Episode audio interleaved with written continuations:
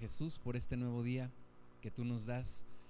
Gracias Señor también porque podemos estar aquí en tu casa para buscarte, para conocerte más Señor, para dedicar este día a estar en comunión contigo. En tus manos Padre ponemos este tiempo, pedimos tu presencia Señor, Espíritu Santo, te pedimos que tú vengas, que tú llenes este lugar, que tú nos hables, que tú nos toques Señor y que podamos ser cambiados, transformados de acuerdo a tu imagen y a tu semejanza, Señor. En tus manos ponemos nuestros pensamientos, nuestra mente, Señor, nuestro corazón, toda carga, Señor, o toda preocupación, o todo aquello que nos quiera impedir recibir de ti, lo quitamos en el nombre de Jesús y pedimos, Señor, tu manifestación para con cada uno de nosotros, que tú nos hables, que tú nos toques, Señor, que tú nos guíes en nuestro pensamiento y que absolutamente todo sea sujeto a ti en el nombre de Jesús. Llevamos cautiva todo cautivo todo pensamiento a la obediencia a Cristo. Te damos la gloria, Señor, en tus manos ponemos a nuestros hermanos que vienen en camino. Te pedimos que tú los traigas con bien y Señor que igualmente con nosotros puedan estar aquí, gozarse en tu presencia. Te bendecimos en el nombre de Jesús. Amén. Bueno, pues vamos al libro de Lucas, en el capítulo 5, y vamos a leer del versículo 27 al versículo 32. Lucas 5, del 27 al 32. Lucas 5, 27. Dice, después de estas cosas salió y vio a un publicano llamado Leví sentado al banco de los tributos públicos y le dijo, sígueme. Y dejándolo todo, se levantó y le siguió. Y Leví le hizo gran banquete en su casa y había mucha compañía de publicanos y de otros que estaban a la mesa con ellos. Y los escribas y los fariseos murmuraban contra los discípulos diciendo, ¿por qué coméis y bebéis con publicanos y pecadores? Respondiendo Jesús les dijo, los que están sanos no tienen necesidad de médico, sino los enfermos. No he venido a llamar a justos, sino a pecadores al arrepentimiento. Y bueno, lo que la religión normalmente eh, nos trata de ayudar es cómo a través de nuestro propio esfuerzo podemos ganar la salvación. La religión que la que tú quieras pensar, eso es lo que trata de hacer, cómo ayudar a una persona para que por su esfuerzo pueda alcanzar la salvación. ¿Verdad? Los, los budistas hablan del nirvana, de cómo a través de su filosofía pueden alcanzar esa, ese paraíso los budistas hablan de esto, pero también el Islam te habla de cumplir con ciertos pilares de, su, de su ley y a través del cumplimiento de esto vas a poder ir al cielo. Eh, los testigos de Jehová te hablan acerca de, sus, de su moralidad, de su dedicación para andar tocando las puertas y andar predicando su mensaje y cómo a través de esto puedes ganarte un reino terrenal un reino aquí en la tierra. Los mormones pues te hablan acerca de cómo bautizándote, participando de sus ceremonias y creyendo en su profeta Joseph Smith puedes eh, alcanzar una salvación. Toda, toda religión en la que tú pienses te habla de cómo puedes alcanzar una salvación haciendo algo. El catolicismo, pues lo mismo, a través de esos sacramentos que debes de cumplir y de ciertos rituales y de ciertas eh, reglas puedes, si acaso, lograr la salvación. ¿Verdad? Cada religión tiene su propio camino para ir al cielo. Pero Jesucristo no predica eso. Jesucristo nos viene a anunciar una salvación basada en la fe, no en las obras, no en lo que tú hagas, no en, no en tus hechos, no en en tu propia justicia, sino en la justicia que puedes obtener creyendo en Jesús. y porque Jesús ya pagó por nuestra salvación. Vamos a ver, apartando aquí en Lucas 5, pero vamos a ver Efesios 2, versículos 8 y 9. Efesios 2, 8 dice, porque por gracia sois salvos por medio de la fe. Entonces, si somos salvos por gracia, dice también, y esto no de vosotros, pues es don de Dios. Entonces, no somos salvos por obras, dice el versículo 9, no por obras, para que nadie se gloríe. Entonces, nuestra salvación no es por obras. ¿Y por qué no es por obras? Pues básicamente porque mis obras malas no se alcanzan a cubrir con mis obras buenas. No hay obra buena que alcance a cubrir todas mis malas obras. Al final, la balanza siempre va a pesar hacia mis malas obras. Entonces, no puedo yo cubrir mis malas obras con mis buenas obras. No alcanza mi justicia para ganarme el cielo. Dice entonces Pablo, que somos salvos por gracia, por medio de la fe. Es decir, la salvación es un regalo de Dios. No es algo que te tienes que ganar, es un regalo de Dios. Ahora, la salvación y la justificación me lleva a la santificación, es decir, me lleva a cambiar mis obras, pero no me gano el cielo por mis obras. Incluso a veces la gente dice de chiste, ¿no? Cuando haces un favor, te dicen, te vas a ganar el cielo y te vas a ir al cielo con todo zapatos, ¿no?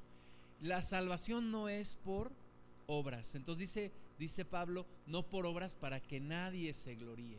Regresemos a Lucas 5, porque vamos a ver, y acabamos de leer una historia en donde un hombre, un hombre que no tiene obras, alcanza salvación.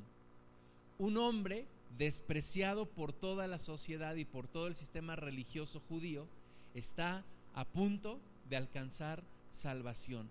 Para esta época, eh, la religión judía se basaba en una serie de, de reglas, de ritos que la gente tenía que cumplir para ganarse la salvación. Y entonces había personas que creían cumplir al pie de la letra con la ley y entonces creían que ya tenían la salvación, creían que ya estaban en el cielo.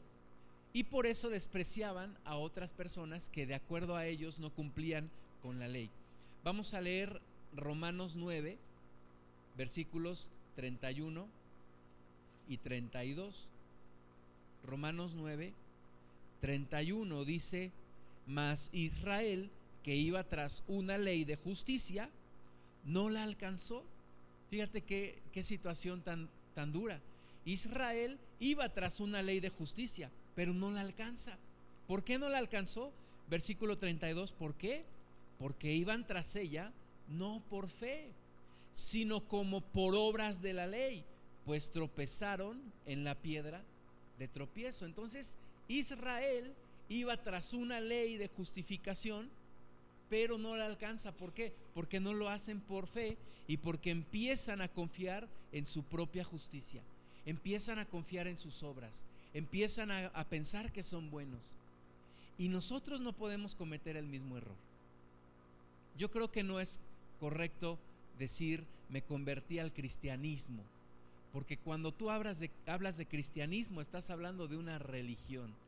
Cristianismo, hinduismo, budismo, catolicismo, todo lo que termine en ismo te habla de una religión y una religión que es por tu propio esfuerzo alcanzar salvación pero yo me convertí a Cristo. No me convertí al cristianismo, me convertí a Cristo, porque Jesucristo dijo, yo soy el camino. Es decir, no es el cristianismo el camino, el camino es Cristo.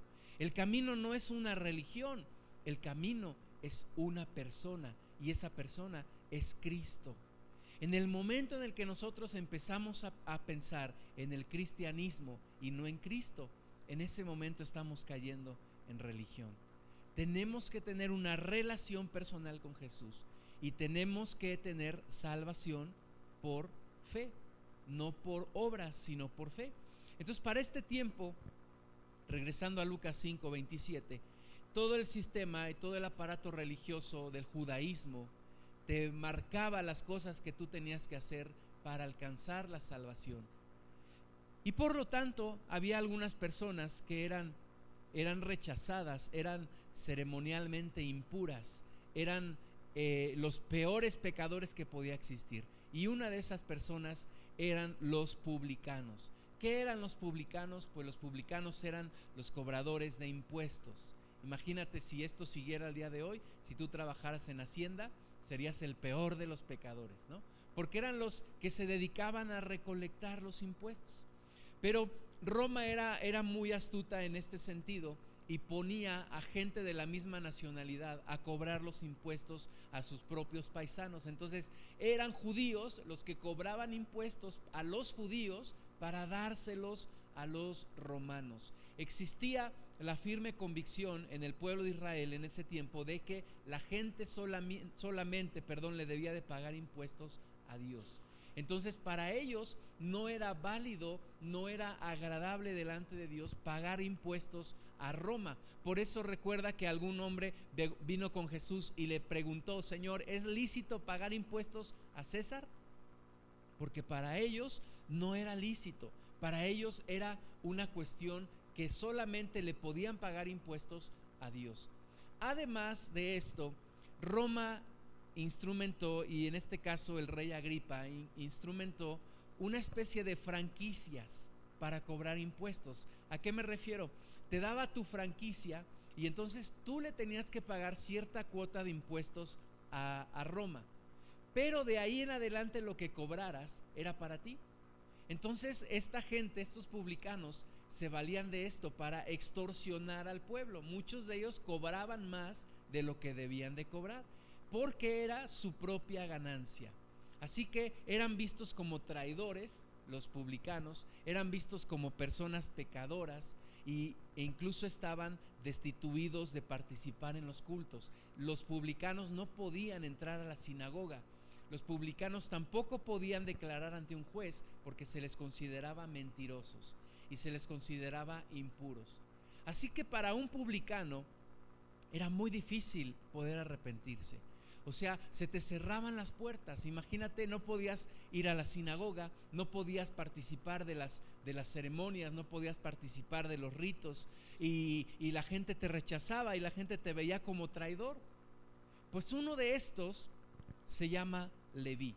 Jesús dice, versículo 27 de Lucas 5, después de estas cosas salió y vio a un publicano llamado Leví Ahora, no era una cuestión de que casualmente se lo encuentra el Señor Jesús.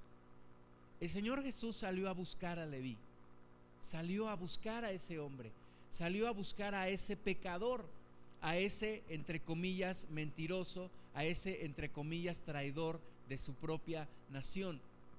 Y sale a buscarlo y lo encuentra. ¿Y, y cómo lo encuentra? Lo encuentra sentado al banco de los tributos públicos. Recordemos que estamos hablando de Jesús en su estancia en Capernaum, esa ciudad en donde Jesús hizo su centro de operaciones. Vamos a apartar aquí un momento y vamos a Mateo 4, 13. Mateo 4:13 nos muestra cómo Jesús se cambió de Nazaret a Capernaum, dice Mateo 4:13, y dejando a Nazaret, vino y habitó en Capernaum ciudad marítima en la región de Zabulón y de Neftalí. Entonces Jesús estaba operando en Capernaum y Leví, también llamado Mateo, Leví, también llamado Mateo, que fue quien escribió el Evangelio según San Mateo y que después se convirtió no solo en discípulo, sino en apóstol de nuestro Señor Jesús, Leví vivía también en esa ciudad de Capernaum y cobraba impuestos a los pescadores. ¿Verdad? Había impuestos que eran generales, por ejemplo, tenías que pagar un impuesto por vivir en el imperio romano, pero además había impuestos ligados a la actividad que tenías, a tu ingreso. Si cruzabas un puente tenías que pagar un impuesto, si tomabas un transporte o, utilizabas un camino tenías que pagar un impuesto. Había impuestos por muchas cosas. Había hombres que eran como los jefes de los publicanos, porque no trataban directamente con la gente, sino que solamente se encargaban de eh, tener a sus, a sus trabajadores y estos a su vez cobraban los impuestos. Bueno, Leví era uno de aquellos que se sentaba en el, en el banco de los tributos públicos y él cobraba los impuestos. Era una persona odiada por muchos porque él era el encargado de ir y cobrar los impuestos directamente. Muchos pescadores pagaban sus impuestos con Leví. Y entonces Leví estaba allí sentado al banco de los tributos públicos. Y Jesús le dijo, sígueme, sígueme. Jesús vio el corazón de este hombre. Jesús no vio las apariencias, Jesús no vio las circunstancias y la misma calificación de los religiosos.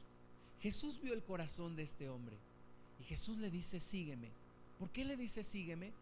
Porque vio un corazón arrepentido.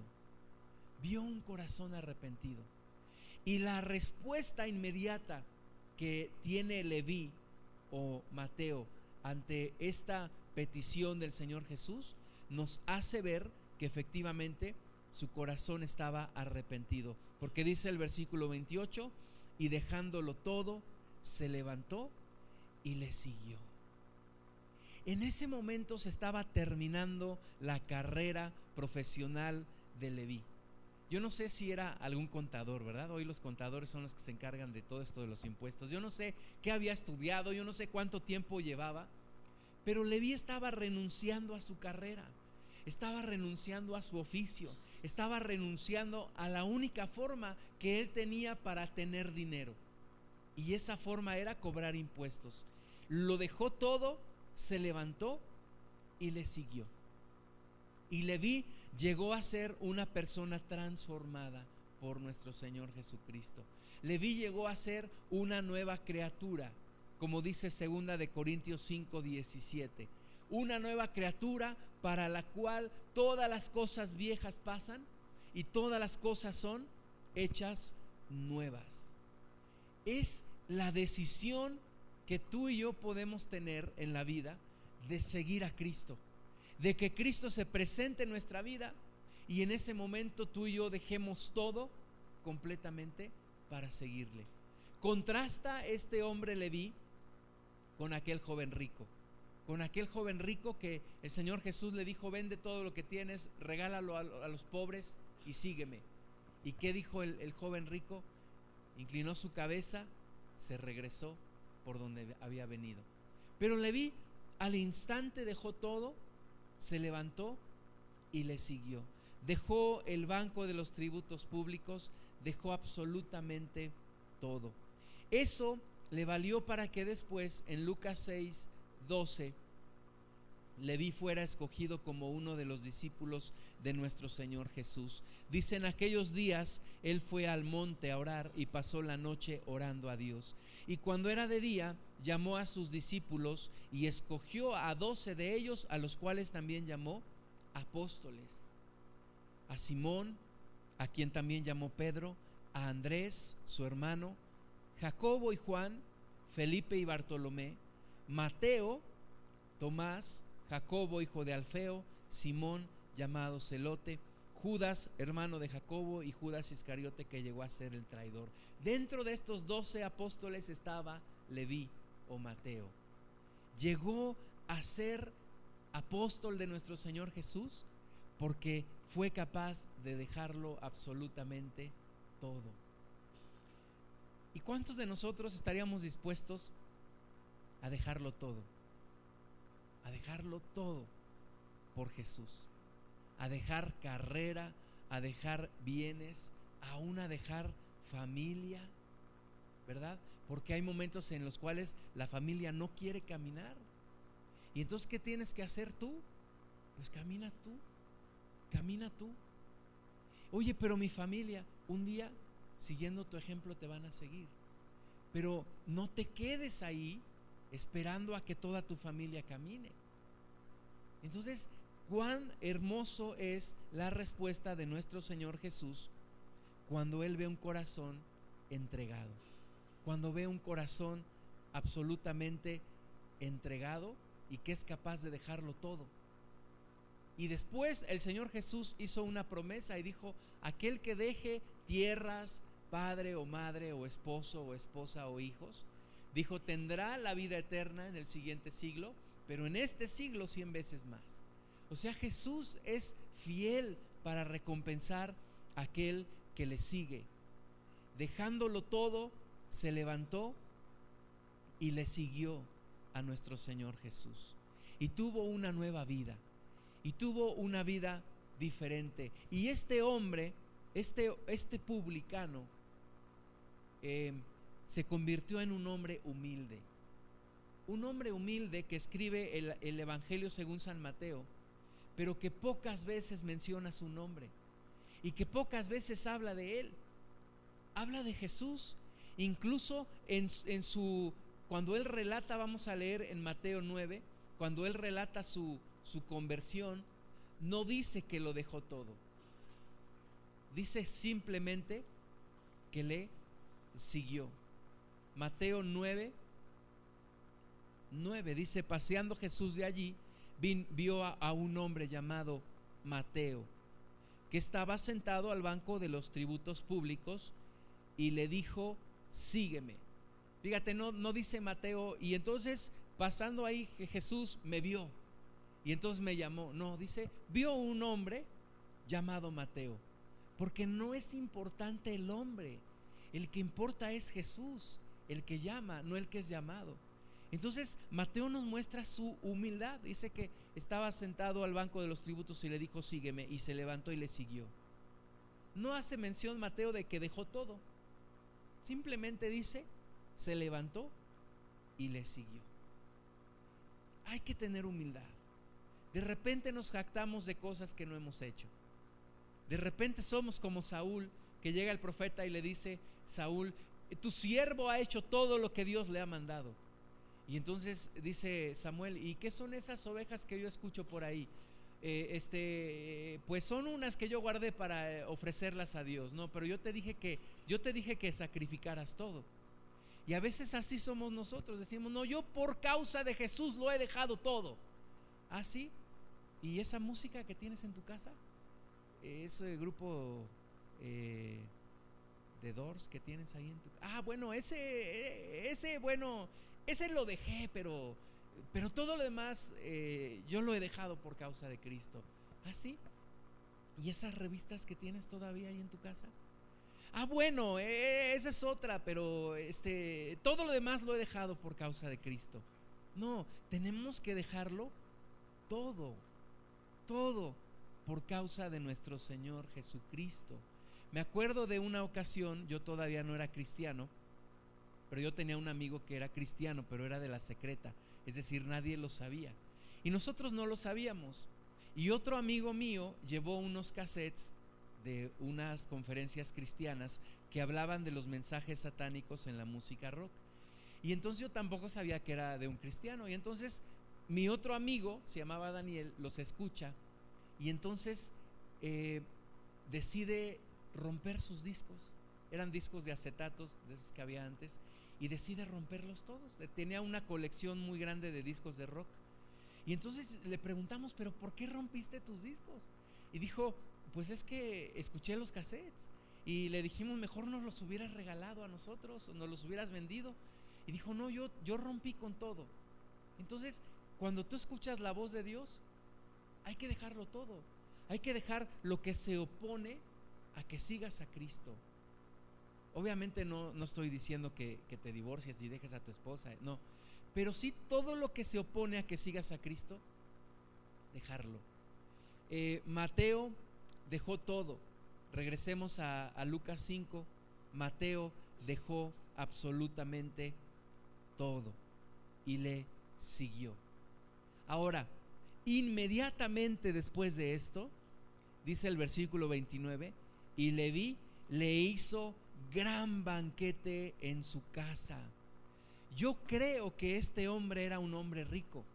Tenía una casa y una casa grande porque dice que había mucha compañía de publicanos y de otros que estaban a la mesa con ellos. Entonces yo creo que su casa era una casa grande. O sea, era un hombre que había prosperado ahí en, en, la recolección de impuestos. Y era un hombre que no solamente se conforma con su propia salvación, sino que ahora quiere que otros como él conozcan a Jesús. Y entonces en su casa hace un gran banquete, hace unos borregos en barbacoa, invita a sus amigos. ¿A quiénes invita? Pues a los amigos que él tenía. ¿Y quiénes eran los amigos que él tenía? Pues otros publicanos. O sea, se va ahí con los amigos en la Secretaría de Hacienda y les dice, vénganse a mi casa, los voy a invitar a una comida, maté unos borregos, tengo a, Jesús en mi casa. Y entonces todos dice que era mucha compañía de publicanos y dice que había también otros. Esos otros, vamos a ver Mateo 9, porque esos otros no era gente común y normal. No era la fiesta más popular, no era la gente más agradable, pero esos otros, dice Mateo 9, 10, eh, dice, aconteció que estando él sentado a la mesa en la casa, he aquí que muchos publicanos y pecadores, esos otros eran pecadores, eran pecadores que habían venido, se sentaron juntamente a la mesa con Jesús y sus discípulos. Yo he escuchado de algunos hermanos que les gusta ir a las fiestas, he escuchado que, dicen, es que a Jesús le encantaban las fiestas. Jesús era refiestero, sí, ¿verdad? Y escuchaba cumbias, ¿no? Y bailaba salsa. No es cierto. Jesús lo que le gustaba era estar con la gente. ¿Para qué? Para hablarles de la salvación no era que Jesús, y los que les gusta tomar, he escuchado que dicen, no, si Jesús le gustaba tomar, si hasta convirtió el agua en vino. Y no dice, no dice la Biblia que salió de ahí hasta las chanclas, ¿verdad? No dice que salió tomando sus copas de vino, no. Pero Jesús lo que le gustaba era estar con la gente. ¿Por qué? Porque tenía un propósito. ¿Cuál era el propósito? Su propósito no era nada más estar ahí, comer y beber. Su propósito era traer salvación. Y si para eso tenía que comer con ellos, porque las comidas para los judíos, yo creo que igual que para los mexicanos, cuando un judío te, te decía, te invito a comer a mi casa, y si tú le aceptabas la invitación, era como una identificación. O sea, era como decir, wow, Jesús me está aceptando una invitación a comer a mi casa se está sentando en mi mesa, se está, se está rebajando a comer conmigo. Era una comunión muy especial, esa, esa comida. No era una relación comercial, sino era una relación ya de, de hoy estás personalizando conmigo, estás teniendo comunión conmigo. Por eso se escandalizaban tanto los religiosos, porque decían, ¿cómo es posible que tú, Jesús, comas con pecadores? ¿Cómo es posible que tú aceptes una invitación de un publicano a comer en su casa, en su mesa, sentarse a su, a su mesa y comer con él? Pero además no solamente había publicanos, dice que había también otros pecadores. ¿Qué pecadores pudiera haber allí? Tal vez algunas prostitutas, Alguna vez alguien se escandalizó muchísimo porque una mujer entró a donde estaba el Señor Jesús en casa de un, de un religioso y entrando y aprovechando la oportunidad y sin pedir permiso a nadie, se postró a sus pies y empezó a llorar y traía un frasco con perfume, lo quebró y empezó a ungir los pies del Señor con ese perfume. ¿Y quiénes son los primeros que se escandalizan? Los religiosos. Ahora te voy a decir una cosa, a veces tú y yo nos escandalizamos y decimos, ay, pero ¿qué tipo de gente está llegando a la iglesia? Puro publicano y puro pecador. No, hombre, es que yo, de esa mujer yo sé que anda con este y este y este y este y este. Y de ese hombre yo sé que es adúltero. Y este otro y oye, ¿y qué gente está llegando a la iglesia? ¿Y sabes qué es lo que a veces nosotros creemos que es el celo de Jehová? No, es el pequeño fariseo que llevamos dentro, que nos dice cómo es posible, cómo es posible. O a veces decimos, no, somos como, como el chavo, ¿no? Como esta doña Florinda, vente, no te juntes con la chusma. Yo ya no me rebajo a hablar con ese tipo de gente. Yo ya no me rebajo a hablarle a ese tipo de personas porque yo sé quiénes son. Te digo una cosa, todos, todos somos pecadores. Unos de una forma, otros de otra. Pero todos lo somos. Todos lo somos. Todos somos pecadores. Y entonces cuando dice aquí que eh, Mateo había reunido a, a sus amigos publicanos y pecadores, solamente hay una diferencia.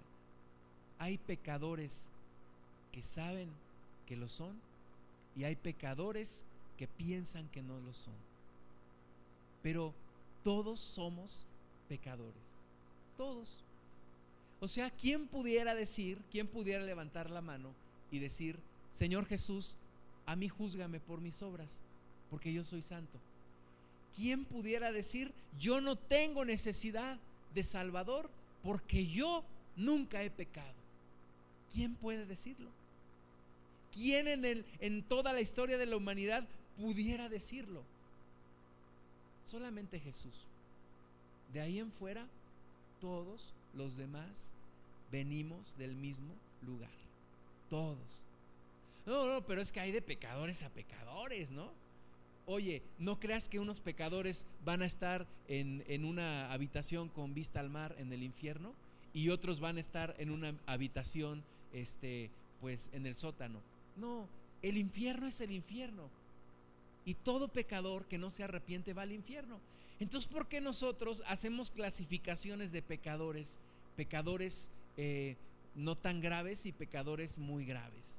Si el, el pecado es pecado, es la religiosidad que todavía hay en nosotros. Es la religiosidad. Sabes que el otro día escuché de unos hermanos que se preparan y cada sábado se van a compartir a dónde crees. En el DF, a la Merced, a la Candelaria, al centro de la ciudad.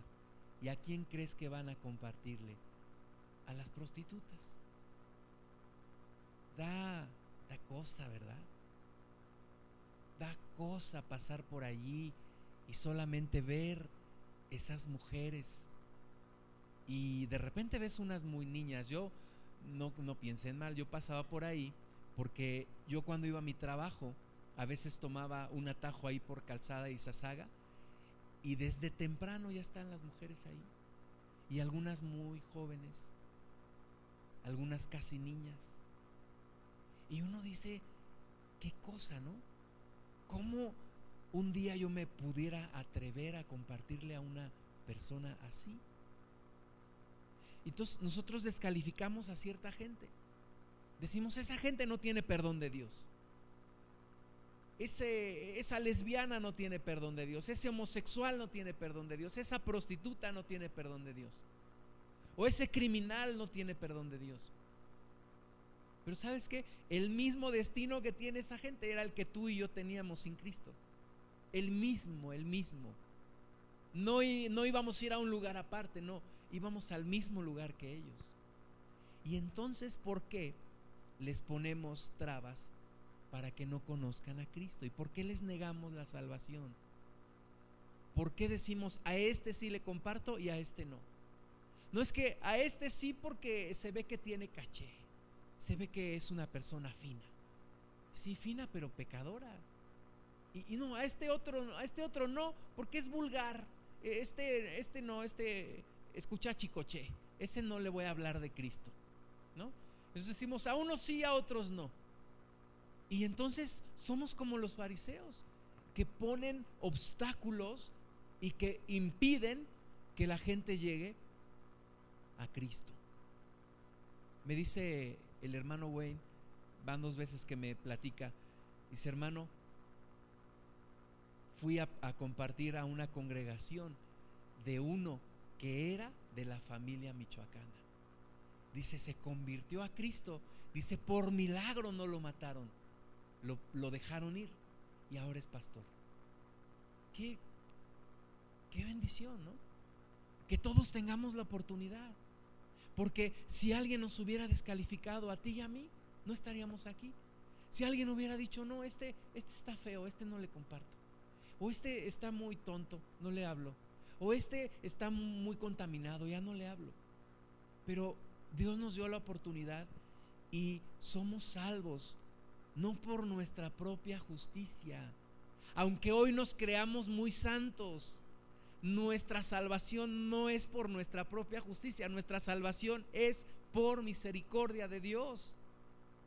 Y entonces hace gran banquete, Lucas 5, 29, vienen mucha compañía de publicanos y de otros que estaban a la mesa con ellos. Esos otros, como veíamos, son también pecadores, rameras, defraudadores, adúlteros, de todo. Tal vez afeminados, tal vez homosexuales, tal vez lesbianas, de todo, de todo. Ahora de allí venimos tú y yo. No, no, es que yo, yo no me rebajaba tanto. No, no, no te hagas. Tú y yo venimos de allí. No, no, no, yo vengo de la Mocte, no de Tepito. Yo soy diferente. Todos venimos del mismo lugar. Todos. Entonces, no te creas mucho porque tal vez dices, yo no era tan pecador como el otro. No. Todos venimos de allí. Ahora, versículo 30, los escribas y los fariseos murmuraban contra los discípulos. O sea, los escribas y fariseos jamás iban a, iban a entrar en la casa de un publicano, mucho menos iban a comer con un publicano. Nunca, nunca iban a hacerlo. Pero sí sabían que Jesús estaba ahí adentro de la casa de Leví. Y entonces murmuraban contra los discípulos diciendo, ¿por qué coméis y bebéis con publicanos y pecadores? ¿Por qué coméis y bebéis con publicanos y pecadores? Imagínatelos ahí, los, los fariseos ahí con, con su mano ahí. ¿Por qué coméis con publicanos y pecadores? Y pues tú de dónde vienes? O sea, ¿tú qué? ¿Tú, tú no eres pecador? Ellos no se creían pecadores. En una ocasión tenía un compañero de trabajo que era asistente personal de un director general adjunto. Y entonces me dijo, ¿sabes qué? Yo también soy gato, dice, aunque de Angora, pero también soy gato, igual que tú. No trabajo para alguien. Pues sí, todos somos pecadores. O sea, los fariseos pensaban que no lo eran, pero también lo eran. También lo eran. No hay persona que pueda decir, yo no he pecado. Respondiendo Jesús les dijo, y les da, ahora sí como dicen, cachetada con guante blanco, les dijo, los que están sanos no tienen necesidad de médico, sino los enfermos. Y entonces ya los fariseos se voltean y dicen, ay, si yo como soy sano, no tengo necesidad de médico. Yo como soy limpio, como soy puro, como soy blanco, yo no tengo necesidad de Salvador. Y, y oh sorpresa, Oh sorpresa, porque Jesús dijo, los publicanos, las rameras, los pecadores van delante de ustedes al reino de Dios. Entonces Jesús dice, los que están sanos no tienen necesidad de médico. ¿Quién en esta humanidad no tiene necesidad de médico? ¿Quién en esta humanidad no tiene necesidad de un Salvador? Todos tenemos la necesidad. ¿Cuál es la única diferencia? Unos los reconocemos y otros no lo reconocen.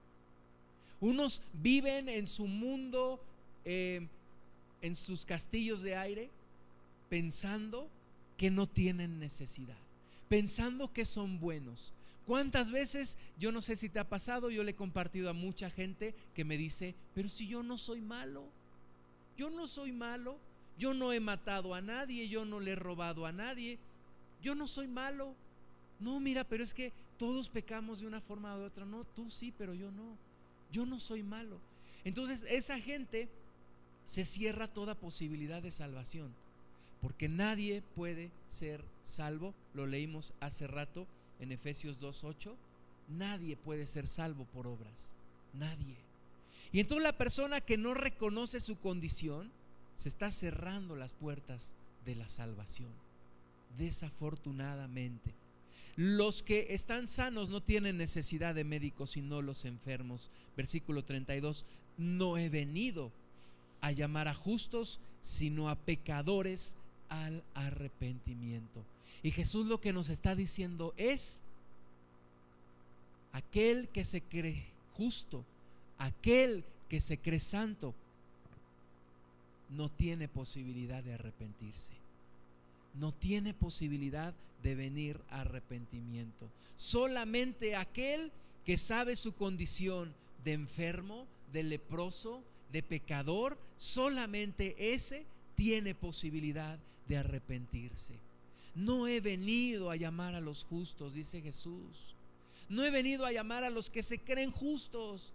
No he venido a llamar a los que son arrogantes, a los que piensan que tienen salvación. No, no he venido a llamar a esos.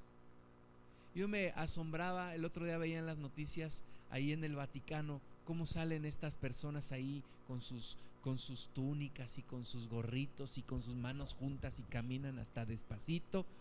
Tardan mucho en llegar a un lugar porque dan pasitos y entonces ahí van, ¿no? Esa gente se cree santa.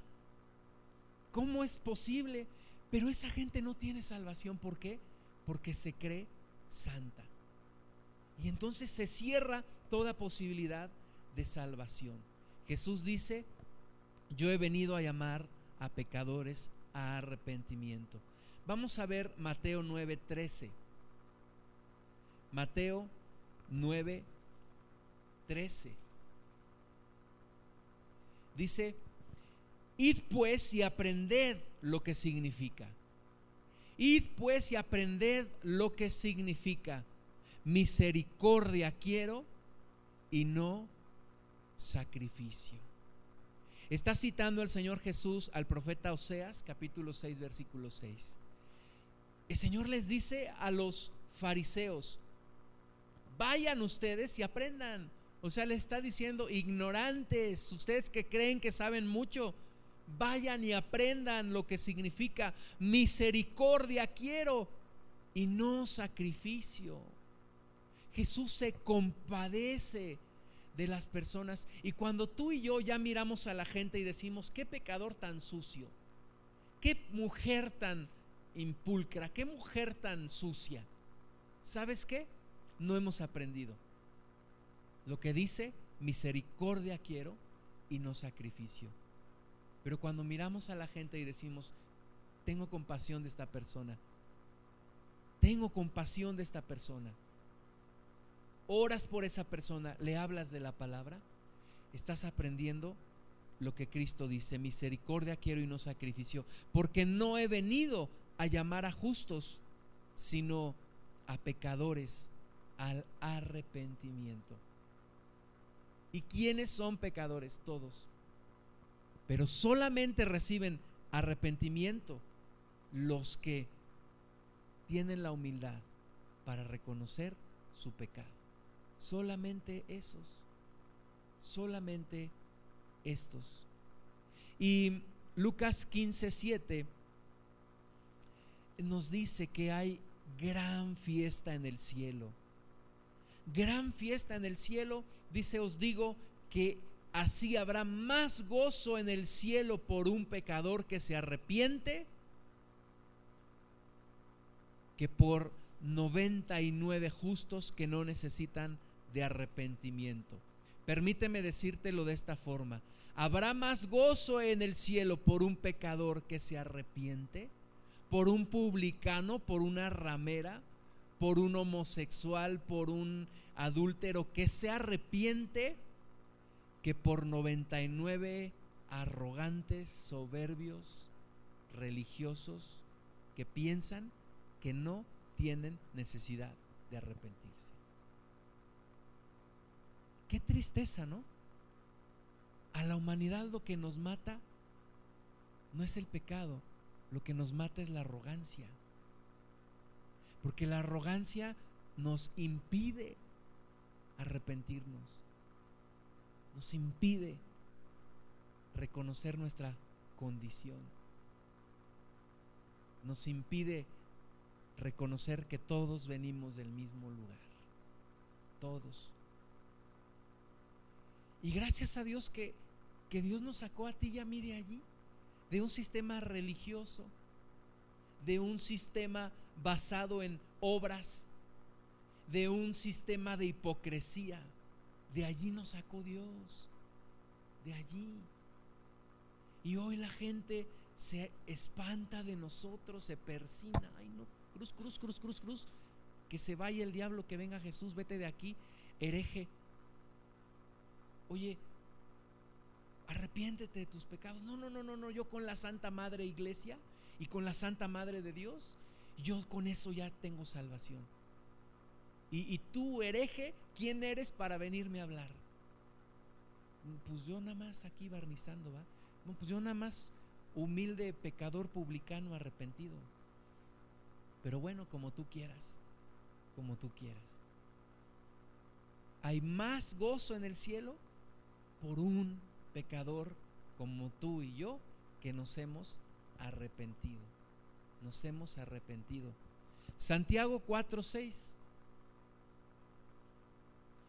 Cuando tú y yo ya no, no sentimos que, que Dios nos escucha, cuando tú y yo ya no sentimos que Dios se goza con nosotros, hay que mirar nuestro corazón. Porque dice Santiago 4:6, pero Él da mayor gracia. Por esto dice, Dios resiste a los soberbios y da gracia a los humildes. Da gracia a los humildes. Dicen que una vez estaba una mujer en un templo orando de rodillas y estaba llorando y llorando y llorando y llorando y, y estaba un pastor viéndola y entonces el pastor pensó, ¿cuánto amará Dios a esta mujer? ¿Qué mujer tan justa ha de ser que Dios la ama tanto? Pero sabes que muchas veces pasa, dice la Biblia que ¿quién es el que ama más? ¿Al que se le perdona mucho o al que se le perdona poco? Y entonces Jesús dice, pues le, le respondieron a Jesús, pues claro, ama más aquel al que se le perdona mucho, ¿verdad? Y entonces si tú y yo no dimensionamos nuestro pecado que Dios nos ha perdonado y pensamos que Dios nos perdonó poquito, ay Dios, yo casi era santo, casi traía mi máscara del santo, ¿no? Porque, ay, nada más me faltaba poquitito, Dios, tú me perdonaste, pero si bien poquitito, yo hasta monaguillo era, Señor, yo tocaba la campanita en la iglesia.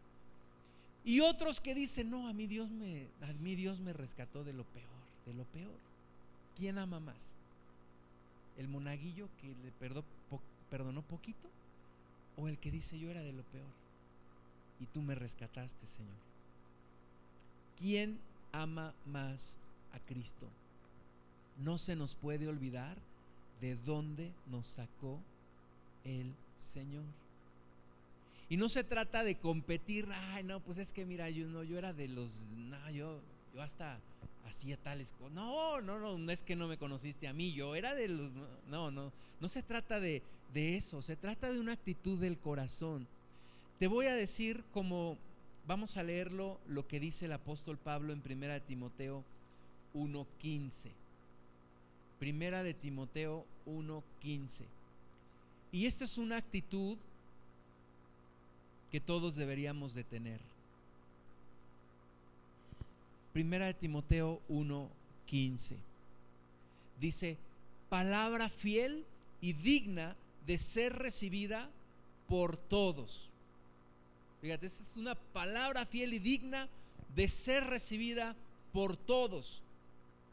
Que Cristo Jesús vino al mundo para salvar a los pecadores. Cristo Jesús vino al mundo para salvar a los pecadores. ¿Y qué dice mucha gente? No, no, yo era pecador, yo no. No, yo no era pecador, yo soy bueno. yo soy más bueno que el pan. Yo soy bueno. Pero ¿qué dice Pablo? Cristo Jesús vino al mundo para salvar a los pecadores, de los cuales yo soy el primero. Yo soy el primero. Oye, mi estimado Pablo, pero si tú fuiste educado a los pies de Gamaliel, eras fariseo de fariseos, eras hebreo de hebreos, casi tenías el cielo comprado. Como dicen algunos hermanos, yo soy cristiano de cuna. la, la cuna era cristiana, pero tú no. No, no, no, es que yo nací en una familia de pastores. No, pero dice Pablo, yo era el primero, o yo soy el primero de los pecadores. O sea, no nos engañemos. No nos engañemos. Ahora sí, quítate la máscara. Quítate la máscara. ¿Quién eres tú? No me lo digas a mí. Reconócelo tú. ¿Quién eres tú? Yo delante de Dios reconozco quién soy. Y yo sé lo que yo he hecho. Y yo sé de dónde vengo. Y yo sé todas las aberraciones, todas las cosas que yo he hecho. Yo lo sé. Por eso yo me puedo identificar con los pecadores. Porque yo vengo de allí. Yo vengo de allí. Tú no me conoces a mí ni yo te conozco a ti, en la magnitud de lo que tú fuiste y de lo que yo fui. Por eso Pablo dice, yo soy el primero de los pecadores. Ahora, no es una humildad falsa. No es una falsa humildad como muchas veces nosotros decimos, oh, yo soy el primero de los pecadores. Oh, no. Es una, una cuestión de, de verdad que me azotaría aquí en el suelo y me untaría en el suelo y le diría a Dios, Señor, yo soy de lo peor.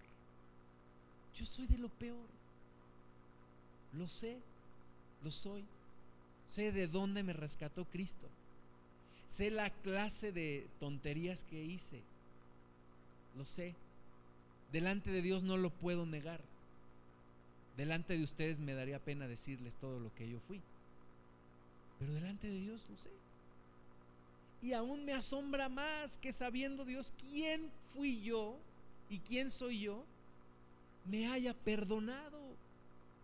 Me asombra más porque conozco la santidad de Dios.